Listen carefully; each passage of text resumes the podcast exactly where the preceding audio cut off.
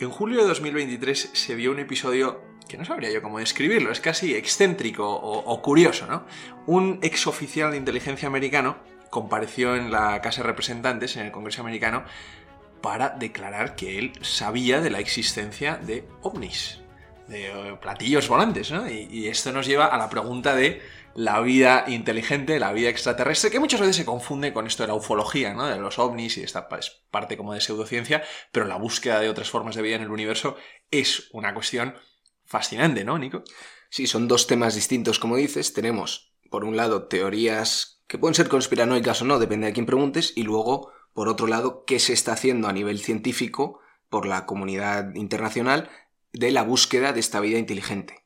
Bueno, y como de esto, pues nosotros tenemos menos idea que de otros temas, hemos traído de nuevo a un invitado habitual del podcast, a Luis Velarde. Muchas gracias, muchas gracias por invitarme y siempre es un placer pasar por aquí. Y Luis, este es el cuarto podcast que hace con nosotros, hizo, y además todos muy recomendables, hizo de mecánica cuántica, pero mecánica cuántica bien explicada y bien, bien contado, exploración espacial y energía nuclear.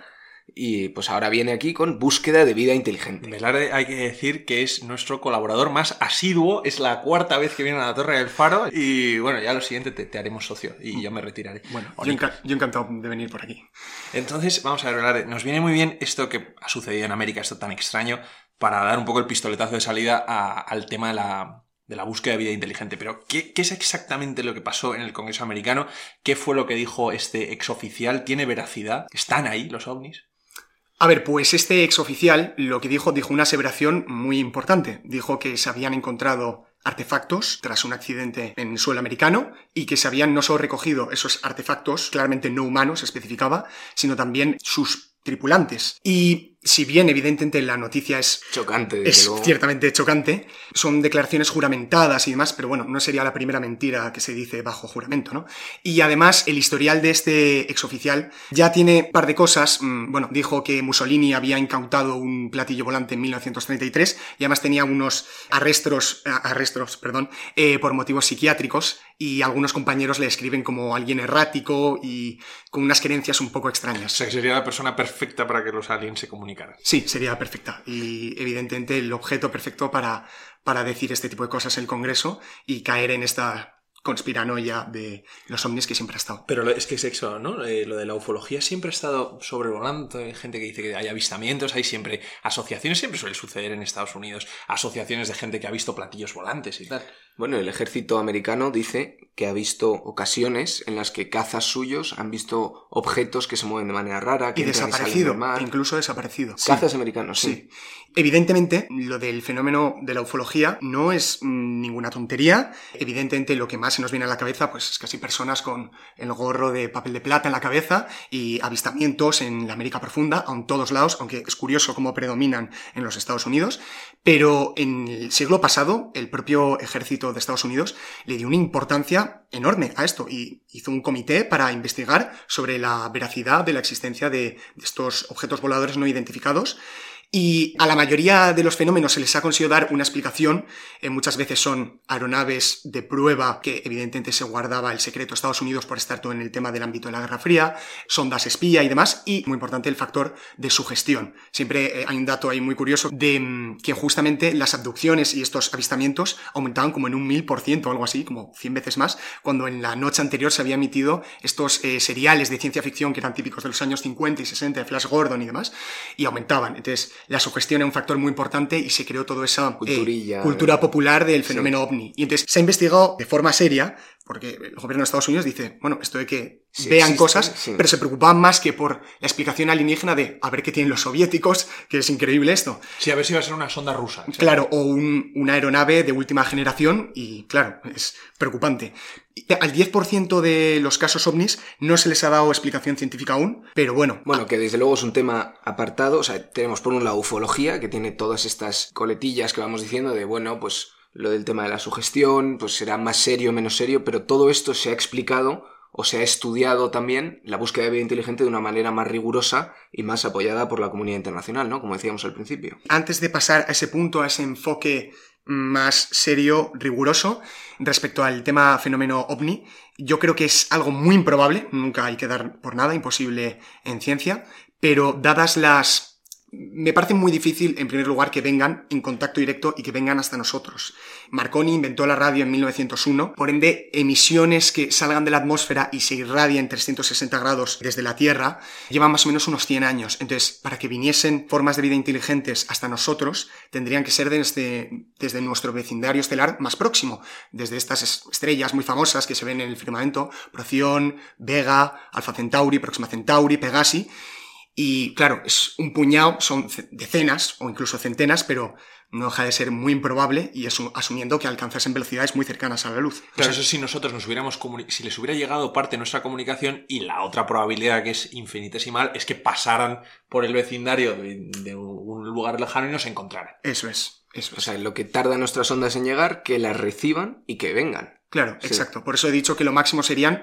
En caso de que vengan como respuesta. Efectivamente, a 50 años luz de distancia, 50 años luz de que lleguen nuestras ondas de radio y 50 años luz asumiendo que vienen a la velocidad de la luz, que es la velocidad máxima impuesta por el universo, para venir hasta nosotros. Vale, entonces dejando eso un poco aparcado del tema de ovnis y ufología, ¿qué iniciativas pues, más serias, científicamente hablando, se están llevando a cabo? Pues evidentemente el desarrollo del SETI, del acrónimo en inglés de la búsqueda de vida inteligente, ¿no? extraterrestre, y que al principio fue al amparo de la NASA en los años 70 y ahora mismo es una asociación internacional y que cualquier telescopio, radiotelescopio y aficionado se puede unir para ayudar a la causa de eso, la noble causa de buscar responder a la pregunta de si estamos solos o no. Y a esta búsqueda, en estos años, desde los años 70, que ya la astronomía, tanto particular como desarrollada por estas instituciones, se ha desarrollado bastante, pues se han detectado ciertos eventos anómalos que ciertamente son curiosos y convendría tratarlos. O sea, que se, puede, que se piensa que estos eventos son de vida inteligente. Se les ha dado explicaciones, que ahora las voy a enunciar, pero evidentemente hay debate en la comunidad internacional y son cosas cuanto menos interesantes. ¿Y cuáles son? Pero, y, antes, en ascuas. y antes de meternos a estos eventos, a lo mejor es interesante también que nos cuentes cómo se busca. O sea, tú, para buscar, ¿qué haces? ¿Envías, envías mensajes de radio? No, eso sería en caso de que ellos nos recibiesen, para que ellos tuviesen conocimiento de nosotros. Hmm. Los radiotelescopios, bajo el amparo del SETI, van apuntando a diferentes sectores del, firmamento, a diferentes constelaciones, a diferentes estrellas, y se quedan ahí un tiempo esperando a ver si emiten, reciben radiofrecuencia, y van cambiando y van... O sea, saber si algo se mueve. Si detectan alguna onda de radio, si reciben alguna señal y se comunicarán con ondas de radio. Es que todo esto me parece hasta filosófico muy bonito. claro. Se comunicarán con ondas de radio ellos hacia nosotros, no lo sabemos, claro. Pues hablando de una señal de radio recibida, que fue la famosa señal wow, de la interjección de wow, de asombro. Eh, que ¿Es por eso? Sí, claro. qué genial. En el año 77, en un radiotelescopio en Estados Unidos, fue madrugada y demás, se detectó una señal, un pico brutal de una señal de radio que superaba en 30 veces la intensidad del ruido de fondo. Y de hecho el nombre wow de la señal es porque está ahí el papel que va midiendo las intensidades de fondo y ves 1, 1, 2 y de repente ves 37, 40 y demás. Durante un tiempo una señal de radio recibida desde la constelación de Sagitario, a no sé cuántos años luz. Y evidentemente esto levantó mucha polémica de, bueno, hemos recibido una señal de radio, ahora ¿qué hacemos? Se le ha dado explicación científica en que a lo mejor era un cometa que pasaba y los cometas suelen arrastrar una nube de hidrógeno y que eso podría haber rebotado la señal o que la señal hubiese, perdón, emitido la propia nube de hidrógeno pero bueno, hay debate en la comunidad científica, hay algunos que dicen que eso no puede ser posible o no de la naturaleza que se dio, pero ahí quedó la señal wow, como, pues sí, hemos recibido alguna señal de radio que no deberíamos haber recibido. O sea, estos son unos fenómenos que suceden y que se dejan sin explicación, aparte lo del cometa y tal, y ahí quedan pendientes. Sí, se les, siempre por el principio de la navaja de Occam. A veces la respuesta más sencilla puede ser la más probable. Que es más probable que sea una civilización inteligente que está tratando, irradiando radiación electromagnética, que puede ser. O el cometa. O que haya sido un fenómeno espacial cualquiera, que puede ser un cometa, una nube. En el espacio hay muchas cosas. Vaya. O sea, eso. Eso nos lo chafa un poco. Y en el espacio pueden ocurrir este tipo de fenómenos que nosotros captemos con nuestros radiotelescopios. Efectivamente. Vale. Pero no son muy usuales. La mayoría del espacio, a pesar de que acabo de decir que hay muchas cosas, es vacío.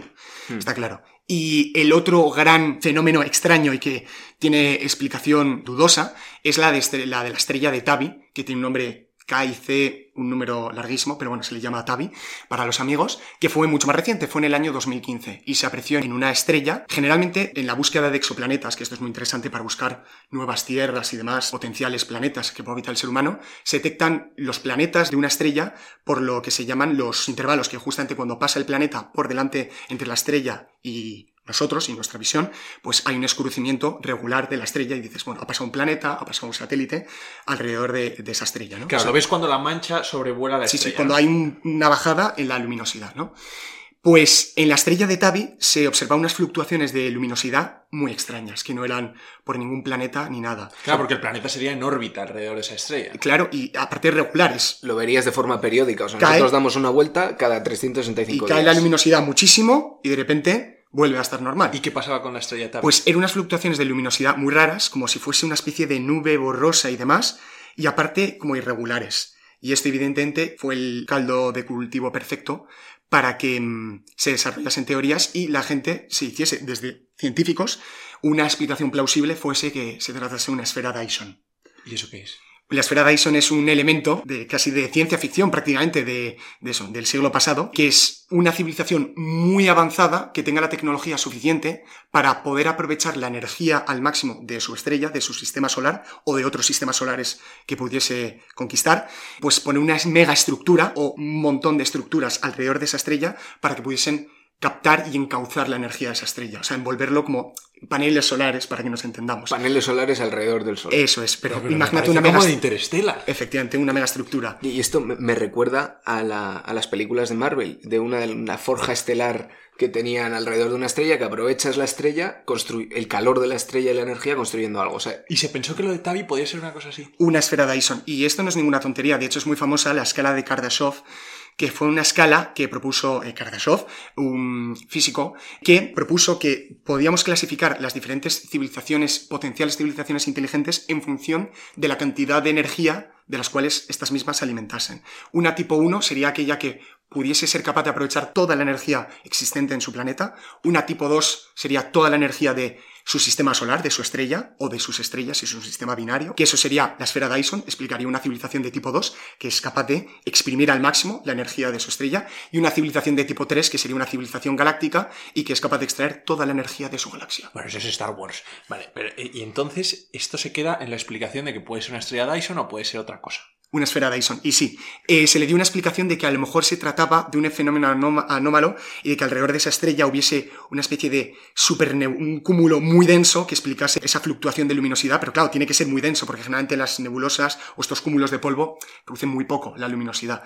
Pero bueno, que se le puede dar una explicación, pero evidentemente esa explicación eh, de vida inteligente queda allí. Vamos, que tenemos la estrella de Toby y la señal wow con una posible explicación científica, pero que queda baja de mucha zona gris, mucha zona gris. Eso es. Y bueno, y evidentemente una notable mención al asteroide, yo creo que es un asteroide de Oumuamua. Ha sido en vida nuestra, así hace nada. Eh, sí, fue hace muy poco, eh, sí, fue como en 2017, 2018, que es un cuerpo que tenía forma de cigarro, muy alargado, entonces muy extraño. Se trataron de dar explicaciones de geólogos de por qué podía tener esa forma, qué fenómeno físico podía era así como un cilindro Super, era muy alargado, como un cigarro, vaya. Y además su movimiento era errático, no era como una órbita, entonces de, parecía que tenía una especie, un sistema de propulsión, pero se dieron explicaciones de que podían ser emisiones de gases del propio asteroide que podían cambiar su trayectoria. Claro, porque se pensaba que, lo recuerdo, decían que podía ser una nave espacial abandonada, ¿no? Claro, porque esto estaba pasando por nuestro sistema solar, no estamos hablando de mm, sistemas a años luz de distancia, no, esto Oumuamua pasó por nos, bueno, está pasando creo por nuestro sistema solar. Vamos, que claramente estos tres ejemplos demuestran que estamos buscando activamente de muchas maneras distintas y que llevamos mucho tiempo buscando. Pero en cierto modo puede que no dejen de ser pues casi falsos positivos. Hemos dado una pequeña explicación científica a estos tres ejemplos más notables, pero seguro que ha habido multitud de otros ejemplos. Entonces, es probable que haya algo, o sea, ¿por qué no encontramos nada si hay algo y estamos buscando tanto? Esa la famosa pregunta, ¿quién la hizo? La de ¿dónde están? La paradoja de Fermi, que es lo que estáis preguntando y es como una de las grandes preguntas, ¿no? Siempre, eh, según la ecuación de Drake, que es una ecuación que mete variables como el número de estrellas que hay en nuestra galaxia, la cantidad de planetas de media que tiene un sistema solar, la cantidad de planetas que están dentro de la zona habitable, esa franja habitable donde no las temperaturas no son ni demasiado altas ni demasiado bajas para que exista vida como la conozcamos, la probabilidad de que se desarrolle vida en ese planeta o que esa vida, primero que se convierta en vida inteligente y que esté dispuesta a emitir, pues que si multiplicas todas esas probabilidades, las matemáticas arrojan que debería haber muchas civilizaciones inteligentes y que deberían haber, eh, que deberían haber contactado con nosotros. Es lo que he dicho al principio del podcast. Veo muy improbable que hayan llegado hasta nosotros, pero el haber recibido radiofrecuencia, eso no lo veo tan raro, porque a lo mejor es una civilización de millones de años de antigüedad, entonces recibimos sus radiofrecuencias antiguas. Y esa es la gran pregunta de la paradoja de Fermi de por qué estamos solos. Y Fermi propuso una respuesta a esta paradoja que es el denominado gran filtro. Perdón, la paradoja es que habiendo gran probabilidad de que exista, porque vemos que no existe. ¿no? Efectivamente. Porque que es- seguimos solos. Porque si las matemáticas dicen que debería haber muchas civilizaciones inteligentes en nuestra galaxia, en la Vía Láctea, y por lo tanto deberíamos haber tenido comunicado conocimiento de ellas, ¿por qué no recibimos aparentemente nada? Y él eh, propuso el gran filtro que he dicho antes, que básicamente es, debe haber algo, un filtro, debe haber una barrera que impida que emerjan este tipo de civilizaciones. Una primera explicación puede ser que a lo mejor el gran filtro se encuentra detrás de nosotros, es decir, el paso de la vida orgánica, que se sabe que en un montón, en muchos mundos existen compuestos orgánicos, en Titán, la luna de Saturno, hay mares, océanos de metano, como comentamos en el anterior podcast y demás, pero el paso del orgánico a la vida, a aquello que no sabemos muy bien por qué, pero tiende a autorreplicarse con el paso del tiempo, a lo mejor ahí está el misterio, el gran misterio de la vida, La y es- y ese es el gran filtro. Pero si somos más pesimistas, y es lo preocupante, a lo mejor el gran filtro está delante de nosotros. Es decir, que por alguna razón u otra, eh, ya sea porque estas civilizaciones, su población crece de forma exponencial y no son capaces de mantener su civilización en su planeta de natal y no pueden colonizar otros mundos, o bien un potencial calentamiento global que les acaba chicharrando con O el sea, el gran filtro delante es que ya han estado y ya se han ido. Sí, o que Se me ha puesto la piel de gallina con esa frase que has dicho, ¿eh? Que el gran filtro está delante y sobre todo con todo el tema actual de posible guerra termonuclear. Efectivamente, que las civilizaciones, en un punto al descubrir el poder que hay dentro del núcleo atómico y las armas termonucleares, se acaban autodestruyendo. Y evidentemente, se desarrolle vida inteligente, la vida no es un fenómeno tan increíblemente extraño en el universo, pero una civilización inteligente no se puede mantener mucho en el lapso del tiempo. Hay otra teoría muy interesante que es la teoría del bosque oscuro, que enuncia que puede haber que hay civilizaciones inteligentes, pero que deliberadamente no emiten comunicación suya, porque llegan a la conclusión que no es bueno que otras civilizaciones inteligentes tengan conocimiento de la tuya. Y es lógico, y deberíamos reflexionar sobre ello.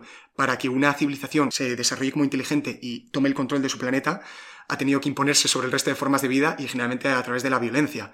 Y evidentemente ir como gritando en un bosque oscuro igual no es lo más seguro, porque si vienen a ti implica que están más Ya, desarrollados ya, ya. tecnológicamente Es, es la que tú. teoría de la jungla, ¿no? Es no, a- no alertes a los depredadores. Eso es, y que en el fondo a lo mejor el universo hay un montón de civilizaciones, como un montón de cazadores en un bosque oscuro, que están todos en silencio con sus escopetas preparadas, pero que lo mejor es no gritar, en cuyo caso ya hemos No lo estamos haciendo bien. No lo estamos haciendo, y de hecho hay muchos científicos famosos, reputados, que han, están en contra de este tipo de... Porque generalmente lo que hemos dicho al SETI, recibimos es recepción, pero también hacemos emisión y hemos enviado mensajes. Está el mensaje de Arecibo, que emitimos una señal codificada en código binario, porque si hay un lenguaje universal serían las matemáticas o la física, al cúmulo de Hércules, a 24.000 años luz, es decir, para recibir respuesta tenemos que esperar Nos cuare- queda, nos Bueno, queda. y 48.000 dijiste, años, Cuando correcto. hablábamos de la exploración espacial, la sonda Voyager tenía un mapa de dónde estábamos, ¿no? Correcto. La sonda Voyager no deja de ser nuestro particular mensaje en una botella, físico, eh, porque las emisiones de radio siempre van a estar por ahí,